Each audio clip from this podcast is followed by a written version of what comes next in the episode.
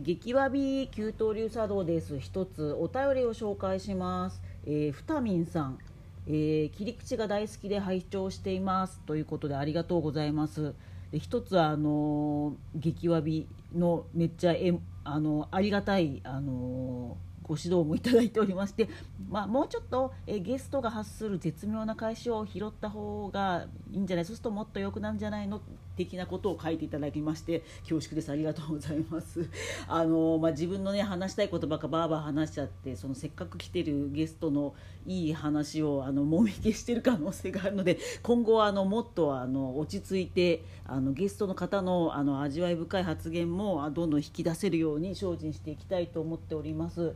であのふたみんさんからは本当大変恐縮ながらあの寄付もいただきまして、まあ、リアルな話をしますとですね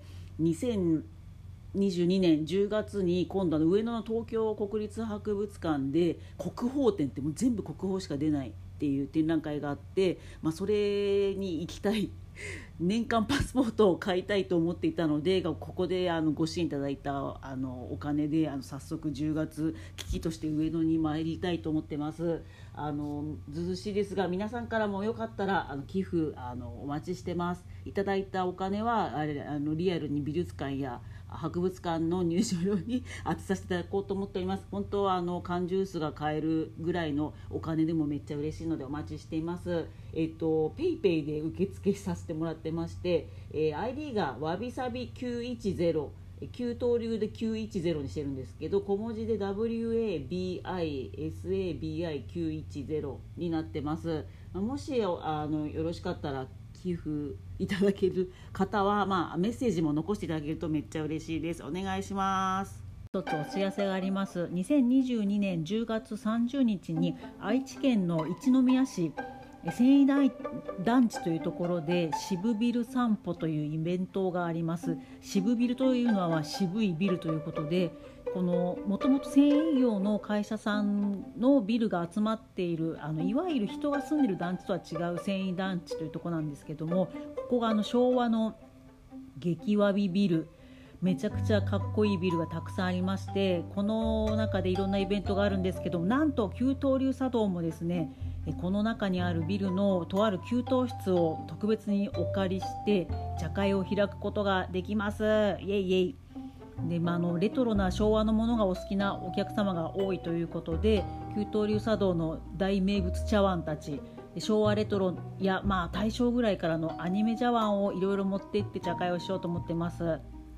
茶道初心者の方ももちろん大丈夫なのでぜひ愛知県の方近郊の方ぜひあのお集まりください、えー詳細はですねこの番組の説明文にインスタグラムの、えー URL 載ってます。ここで10月7日から茶会の予約もできるようになります。えっと限定10名ですのでお早めに予約をお願いいたします。お待ちしてます。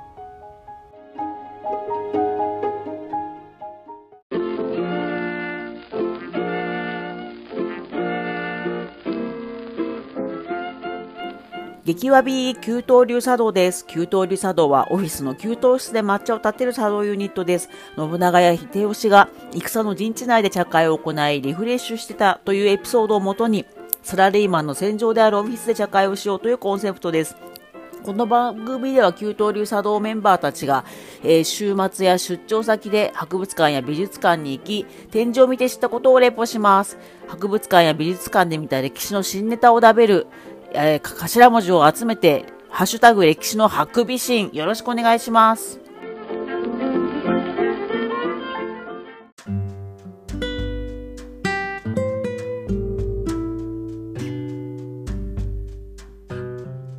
はい、では今日も豪華ゲストに来ていただきました。自己紹介をお願いします。はい、どうもこんばんは、うっちーと申します。よろしくお願いします。しくお願いしま。す。えはい。えっと今日はですねあのなんか面白かった展覧会の話をしたいと思うんですけどあのウッチーさんが誘ってくれまして、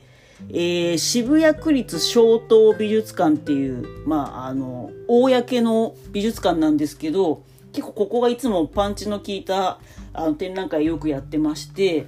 異性層の日本史ってあの異性ってあの異なる性なんですけど要は、まあ、ざ雑に言うと男装とか女装をしている日本史を扱うっていう展覧会でした。はいでしたでした。はい。で、あの、まあ、わ私のその浅い偏見というか、なんか、もともと気にはしてたんですけど、チラシに結構、ドラッグ、ドラッグクイーン的なもの、方のお写真がでかかったので、ちょっとジャニオタの出る、あれじゃないかなと思って行ってなかったんですけど、あの、ウッチーさんが行こうよって言ってくれて行ったら、行ったら、もうあの、私たちのドンピシャというか、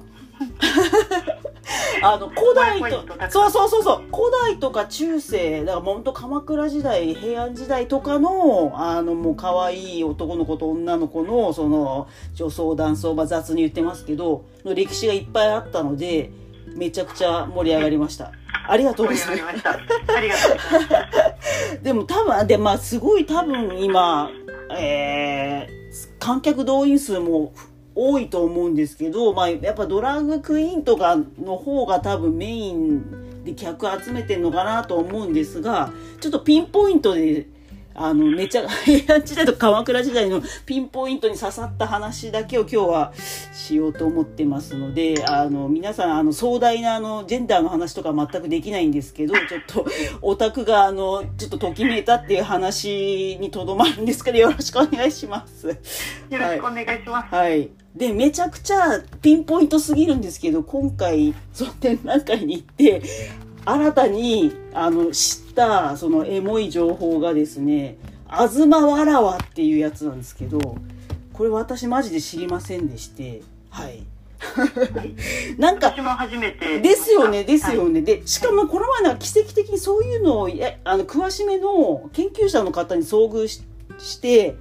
ちょっとだべったんですけど、あずまわらわはマジで今資料が見つかってなさすぎて本当に謎が多いんだっていう研究も進んでいないというだからまあ私たちも知らなかったっていう感じなんですけど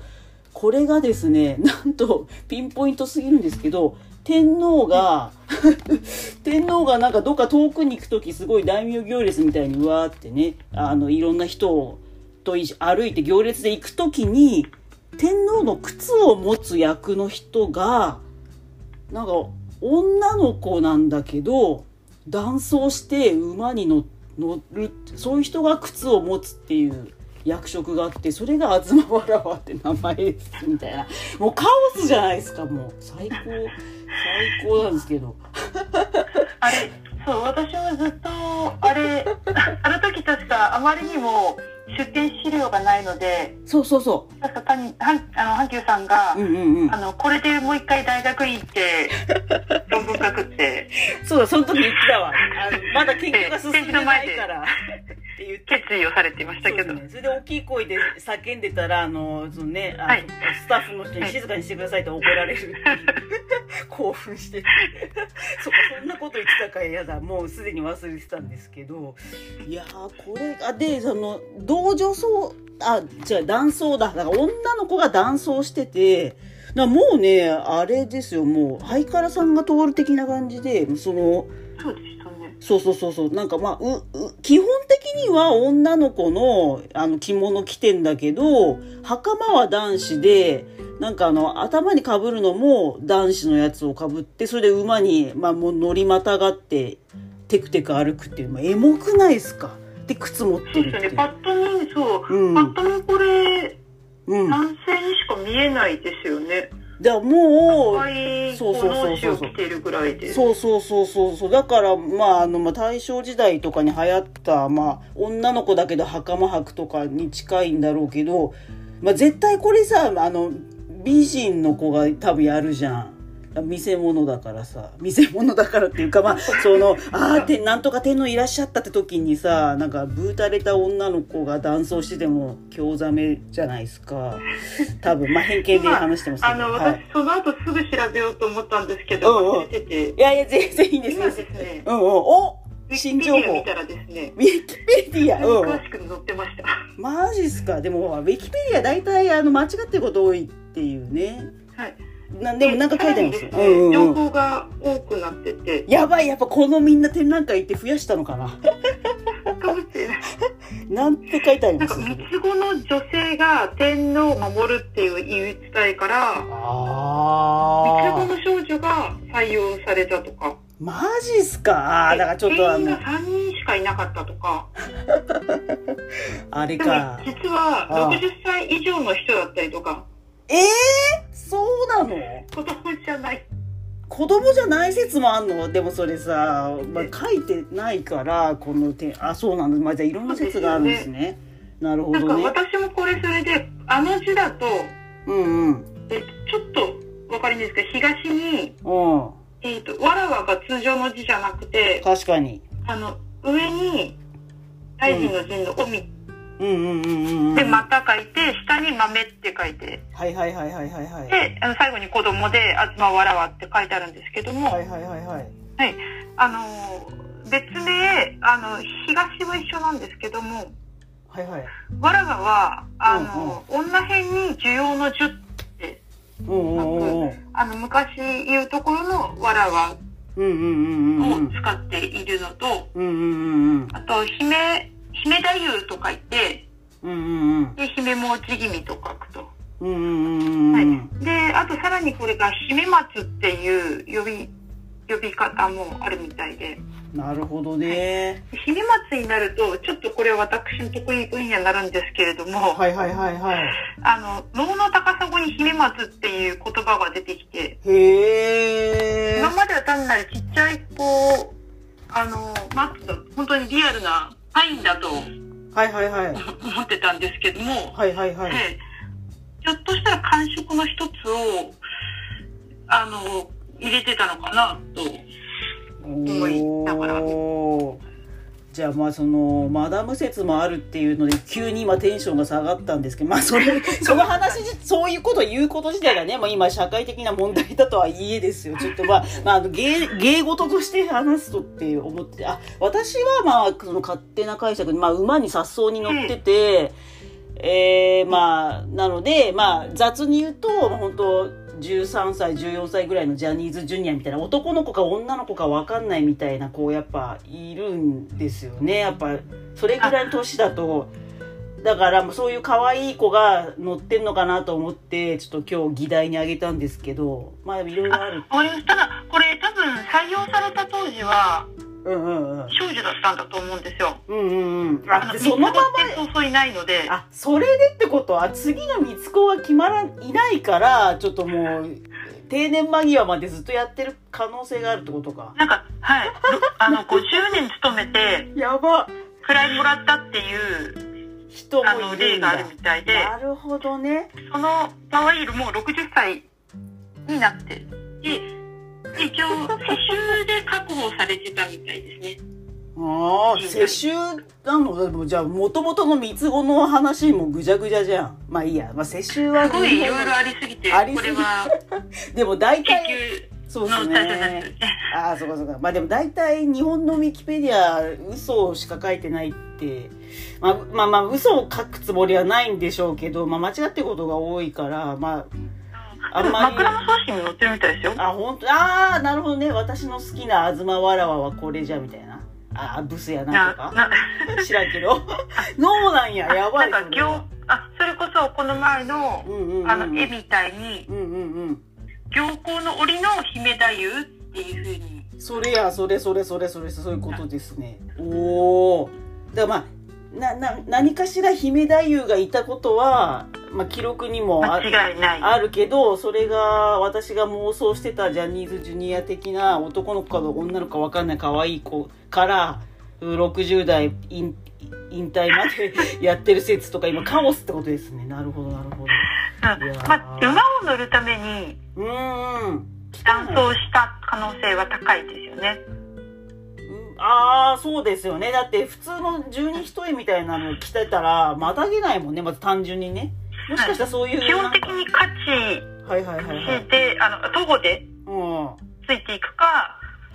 ん、うん、腰に乗るか、まあ確かに確かに。普通の女の子だとまあそういうことはオフィシャルでできないことになってるみたいな。確かに。うん。またげないもんね。じゃあまあまあすいません。あの私が一人でときめいてたんですけどいろいろ違ってたあっ、て。いやいや、でもあれはときめきポイントいっぱいありましたよ。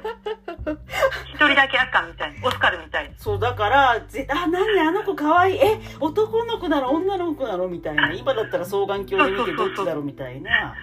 いやジャニーズジュニア的な感じ。もう？まあまあ当初はね。有利的な話とか。あると。まあだからそっか新入りの東まあこ今日今回デビューした東わらわの場合はそういうこともあるし、まあ、そこからもう何十年勤める方もいるしっていう。というわけで。もはや男か女かすらもわからない。植物のレベルに達しているい。やすそうそう。だからであ、まあ、こんな感じでめちゃくちゃいろいろ細かくすごい展示が出てたんですけどなんかもう雑雑にまとめるともうもうか、ま、平安時代とか鎌倉とかでもその女装する男装するっていうのがめちゃくちゃたくさんあったからなんか今の方がなんかビビビ構えちゃうみたいなあの人女装してるとか言って構えてるけど絶対平安とか鎌倉の方がパラダイスでしたよねきっと。そう終わってからその1階地下と上の階と全然うちらの趣味違うよねっていう風な話をあそうそうそうそうそうそう。さんとしてたかと思うんですけどそうそう。あれあの後々考えてみるとおそらくうん。あの下のうちらが燃えてたあの階は古代中世ね。う受動的うん。にあのうんうん異性異性能をしている人たちの図でああの、はい上の階は能動的に異性能をしている人たちの展示だったのかなってちょっと思ってて。確かに。そうそうそうそう。それあるな。で受動的、要は見る側からによる異性能だったがために、やっぱうちらが見てて素敵って思うのが多いのは、下だったのかな、下の階だったの確かに確かに。だからその天皇に命令されてるとかそのお坊さんに女装させられてる稚語とかやっぱそのアイコンとして男子が男男男であることがアイコンとして必要な場合なんかうん。致し方なくじゃないですけども例えば歌舞伎の小山でしかり、うんうんうんうんうんうんあの女の人が戦争出るのはあれだったら男装して出るみたいな話とかはいそうはいはい。はいうふうない形だからこそ下の方が見ててあの気持ちよかったんじゃないかな。そうですね。でそこがまさにあの、まあ、ジャニオタの好みみたいなところで、まあ、それが正しいとか悪いとかそういうとこではないんですけどやっぱその抑制されたものにやっぱ燃えるみたいな気持ち悪い癖があるじゃないですか。本当はこんな格好したくないのにジャニーさんになんかスケスケの服で「ミュージックステーション」出させられてるとかなんかなね、今度あの海老蔵改めなんとか何でしたっけ？團十郎になるんであしたっけ？團十郎です。ねの、はい。あのめっちゃく目クリクリの息子さんいるじゃないですか？ちっちゃい。名前がわかんない。はい、くんね。勸玄くんが今度2022年11月12月と歌舞伎座でお披露目するんですけど、めっちゃみんな好きじゃないですか？その次に生まれてきた男の子があの、一生懸命その工場述べるみたいな、なんと、よろしく申し上げますとか、あれ好きなのもやっぱ、なんで僕はここにあげられてるんだろうとかがあんまわかんないけど、とにかくパパに言われて、一生懸命練習して、あの、やっぱ来たっていう、そういうところにやっぱ日本人燃えがちじゃないですか。のあれ決して大人がやっても可愛いと思わないですそうそうそうそう。だからあの本当は何が正しいかとかってなってくるともうグレーゾーンではあるんですけどやっぱ能動的に自分を解放するためにあやるとかっていうものよりもなんかわかんないけど、うん。パパにずっとやれって言われたからそのうち覚えちゃって工場まで言えてるみたいなやっぱそのやらされてる中にエモさを感じるみたいな気持ち悪いやっぱ文化ありますよね日本には。まあ私はそれ好きある意味なんですけど。こそう。そうそうそう自我がないものに対する。そうそうそうそう。あそうそうそうそう、ねそういうねなんかそういうずねそうそうそうそうそうそう。まあでもそれはわかもうアメリカ人とかから見たらキモってなるかもしれないけどやっぱ自分たちも基本的にあの抑制されてる中で、まあ、儒教の国で あの村八分を恐れながら文句は言いながらもずっとあの5人組でやってきてますけど何かみたいなずっと足かせを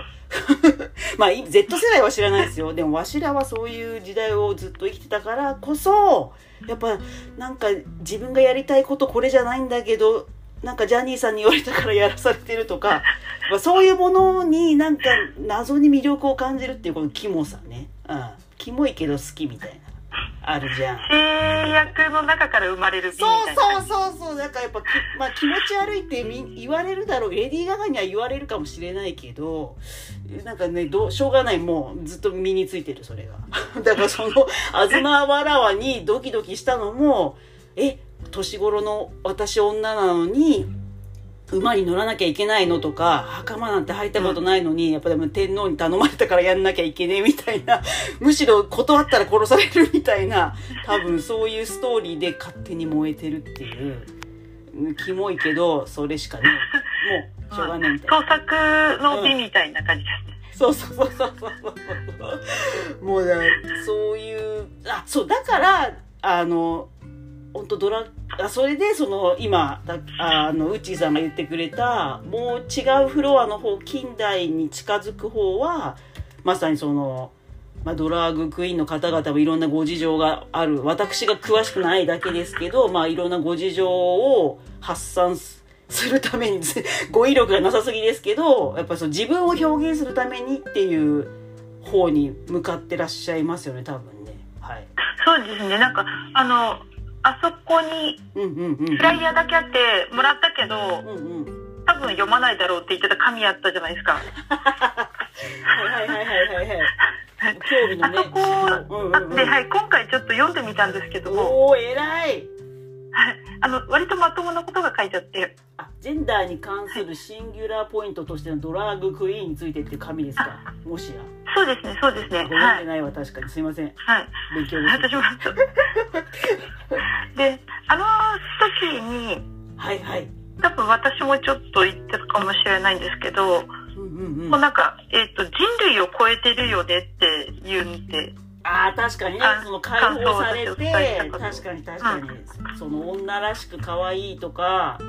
男のかっこよさとかを超えても宇宙を目指して、えー、行くみたいな。なんか、すごいざっくり言うと、単なる女性になると、はいはいあの、はい。はい性的対象になってしまうので、なるほどね。それであの超女性性？なるほど。女性性を超えたあそっかそっかそっかそっか。ロディという。なるほど、まあ、だからすごい思想と文化でいらっしゃることはちょっと今少し勉強しました、あえてあの、はいはいはい女性じゃなくて女性を超えた格好をしてるのはそこがあるみ確かにね。本当にただ女としてチヤホヤされたいんであればあの言い方汚いですけどマリリン・モンローみたいな女装をすればいいけどそうじゃないもんね。もうすっげえさもうかかぶ人ではない。そう人ではない。確かに。どうしました？どうしました？そうそうそうそう。綺麗とか可愛いっていうんじゃないもんね。そうそうそうそう。だからまあかっこいいけどちょっとあの旧東流の範疇じゃないみたいな。そうですね。そう抑制されたところのやっぱあの美みたいなのがやっぱ自分は好きというか、まあ、気持ち悪いんだけど、まあ、気持ち自分の気持ち悪いことがあの、はい、立ち位置が分かってよかったです。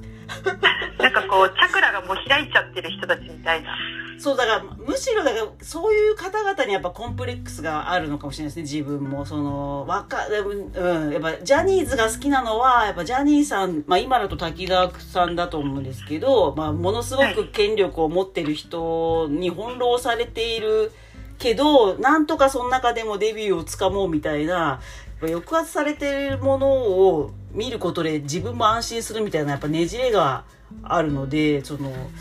まあ、ドラァグクイーンの方々にもいろいろまあ裏ではあるとは思うんですけどやっぱりその楽しそうじゃないですかバコーンと。まあ、それうんが多分なんかこう全て解放しそうそうそうそう。いいのよあなたのしやりられるとちょっとついていけないみたいな。そうそうそうなんですよ。それでああってなって お羨ましいんでしょうね多分心のどっかで。それでなんかなえるみたいな。うんそれはそう叶わない感じ。そうそうそうそうそう。やっぱそのそその辺があると思うんですよ。だからやっぱ日本まあ雑な話するとやっぱ乃木坂46とか AKB みたいなうんなんだやっぱ抑制された中でニーズにおまあおじさんたちのニーズに合わせて頑張ってるアイドルみたいなのってやっぱアメリカだとおそらく児童ポルノの方に入っちゃうんじゃないかってねそうそうそうそうそう。なるみたいですね。だからそうになんかなんか詳しい方がちょっとこの前教えてくださったんですけどあのそういう言い方もしちょっとトゲトゲしいけど児童ポルノはアメリカだとものすごい取り締まられててまあ多分すごい事件がいっぱい日本よりはるかに起きてるからだと思うんですけどだからそういう人たちにとって日本はパラダイスなんだよみたいな。日本だとなんだろうなその、まあ、ジャニーズジュニアの12歳ぐらいの子とかがなんか短パンとか、まあ、な夏休みコンサートだと、まあ、反乱になって水着になったりもするんですけど、そういう。なんかあの、反乱だ、あ、オケ、オケダンスでしたっけ？あ、そうそうそうそうそう。10代の子がオケダンス、あの、オケダンスっていうジャニオタ用語なんですけど、なんか、本当はちゃんとパンツ履いてるんだけど、なんかあの、明るい安村と一緒で、オケで、その、あの、あれを隠しながらダンスして、あたかも裸であるように10代の男の子たちが舞うっていう、なんか演目が、もはや伝統芸能としても10年ぐらい続いてるんですけど、で、そういうのを YouTube でスマホで電車の中とかで見てても、まあ一応逮捕されないですよ、日本は。でもなんか、アメリカだともう、その10代のちっちゃい子のちょっと半裸とか短いスカートの画像をスマホに出したものをもうオフィスの自分の机に置いただけでもう逮捕されるんだっていうのを聞きにおおーってなったんですけどそうそうそう。だから日本は最後の児童ポルノの鳥で、まあ、日本日本語おかしいですけど、まあ、今自分のことも追い込み始めててちょっと脇のから今わ 脇汗出てきてるんですけどなんだからそのアメリカではとっくに犯罪扱いされてるようなやっぱその抑制されてる権力者になんかあの中命令されたことを一生懸命やってるまあその勸玄君であればその松竹歌舞伎座という権力によって 本当は外で遊んだりしたい年頃なのにまあその芸を全うするためにやらやってまあそれがいつしか覚悟に変わってね15歳ぐらいから本気でその役者を目指すみたいになっていく姿をみんな想像しながら今は抑制されてる勸玄君を見たいみたいな。まあ雑に言うとまあ日本のその児童ポルノの歴史みたいなの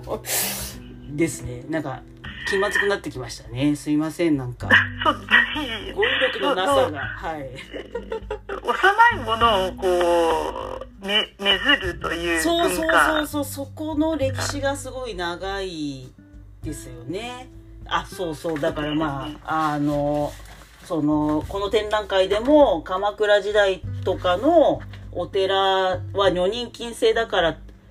で、まあ、可愛い男の子に女装をさせて、あお坊さんが連れ回してたって。もうその時点で女人禁制のもうコンセプト NG じゃねって突っ込みたいですけど、まあそういう世界ですよね。小さい。女人はダメだけど、そうそうそうそうそう。チェコだったらいいのか。そうそうそう。本当はその、だもう、女装させてる時点で女人扱いじゃねって思うけど、まあ子供だしいいかみたいな、なんかやっぱね、ねじれてますね。はい。ねじれて、なんか、ちおちごさんへの愛はやっぱり、すごいねホモセクシャル的でなくて、あくまでも、ヘテロ、ヘテロセクシャル的なあ感じがあ、そう、なるほどね。なるほどねそれはあるか。私もその、男の子のジャニーズジュニアを、まあ、の方がやっぱ応援してる。の方が応援してるの日本語がおかしいですけど、確かに確かにそういうとこはありますよね。まあでも、まあそうですね。はい。でも、でもじゃ、でもしか言ってないですけど、まあ、その児童ポルノとして取り締まられちゃうアメリカっていうのは逆に言えば、すごいそこにみんなの、やっぱりその憧れや好きだっていう気持ち、まあちょっと日本語きれいにしようとしてますけど、まあ欲望がめちゃくちゃあるからこそ禁止にされてるとこはあるから、やっぱみんな何かしら好きなんだよね、やっぱ。うん。ねえ。そういう感じでございます。自分が、そうですね、やっぱり自分が失ったものに対する憧れみたいな確かにもう永遠にね。確かにジャニーさんの名言でもやっぱその、お子供は大人になれるけど大人は子供に戻れないっていう名言がありあます。名言ですね。常に若い若い男の子をやっぱりこう供給していかなきゃいけないそうそうそうそう。自分は絶対どう努力してももう美少年にはなれないっていうところは確かに決定的なとこがあるのでではそういうなんかいろんなぐちゃぐちゃをめちゃくちゃ超えてるのがじゃそのドラッグクイーンの皆さんですね。もはやもう年齢もわからんともうお顔もねものすごくあのお化粧されてそうですね年齢も超えてらっしゃいましたねなんかもう何歳かわかんないしなんか190センチぐらいあってハイヒール履いててもうなんかっこいいけどなんやねんみたいな。もう確かに。なんか「え君いくつ?」とか聞ける雰囲気全くないですもんね。1万5000歳みたいそうそう。そう。そういう世界観ですね。そうそうそう。だからまあいつか私たちもそっちの世界にい行かなきゃいけないのかい行かないけどみたいな。何の宣言を私はしているのかっていう。な何を超えていくんですかね。そうですね。まあまあでもいやでもじゃないや。ドラァグクイーンやっぱあアメリカ発祥っすよね基本は。なんかそんな感じでですよね。だから、うーまあ、そういう、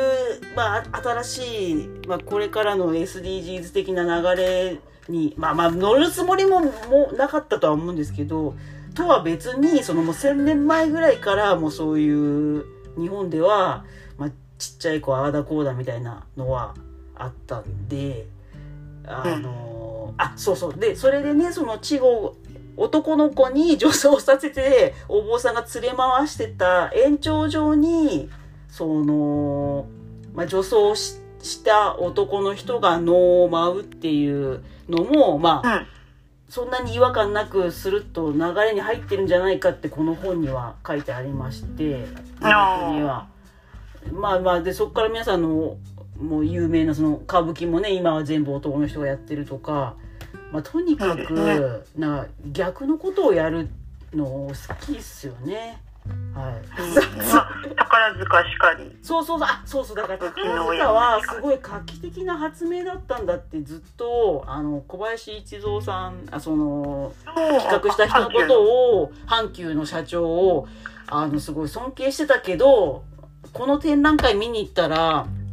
ものすごいもう1,000年前からそういうことはもうずっと日本はやってきたからあの、うんまあ、その流れの中にいいるだけであってさしてすごい発明でもないけど、まあ、それですごい人気を博したのはやっぱそのそういう長い歴史があるからだみたいなっていうしみじみを持ってね、帰りました。はい すみませんあのま見見切れ発車でねちょっとあのいろいろ話しちゃったんですけどあの悪気はないので皆さん多めに見ていただいて はい。であのこうなんか自分がねいろいろ見てきたあの異性層まあ私も芝居をよく見るので、はい、それがこう歴史づいてるものとかちゃんと昔からあったんだなとかそれを研究者の人から見るとこういうふうに言語化されるんだなとかいうのが確かに確かにそこはとってもかなり、うん興味深かったです。そうっすよねはい。で、そうそうそうそうそう。それでこれもう本当渋谷、渋谷駅にもすごい広告が出てたりとか、この公立の美術館なのに、ものすごい今力入れてると思うんで、皆さん2022年の10月中やってると思うんで、皆さんもぜひ、10月30日までやってんだ。ぜひ皆さんもう行ってみてください。急におすすめする。はい。じゃあすいません。あの深夜お忙しい時間に、うっちーさん今日もありがとうございました。なんかあまりあれでしたけどすいません。いえいえいえ、すいません。足がね、途中で、あの、なんかちょっと、なんだよ、みたいな話しちゃってすいませんでした。はい。あずまわらわへのね、そうそう、あうんそう、あなんかあずまわらわへの期待が高すぎて、え、おばさんなのみたいな。自分もね、自分もババアなんで、そういうこと言う言うと、もうマジ叩かれる時代ですから、まあ、マジ気をつけなきゃいけないんですけど。皆さんもじゃ まあ捕まらない程度に。あ、はい、という感じで、じゃあ皆さんもぜひ行ってみてください。じゃあ今日はうっちーさんありがとうございました。ありがとうございました。はーい。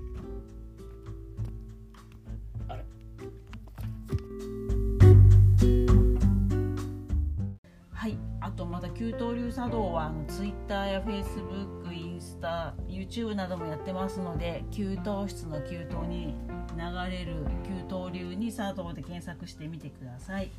では今日もありがとうございました。えー、博物館や美術館で見た歴史の新ネタを食べる歴史のハクビシンでした。ありがとうございます。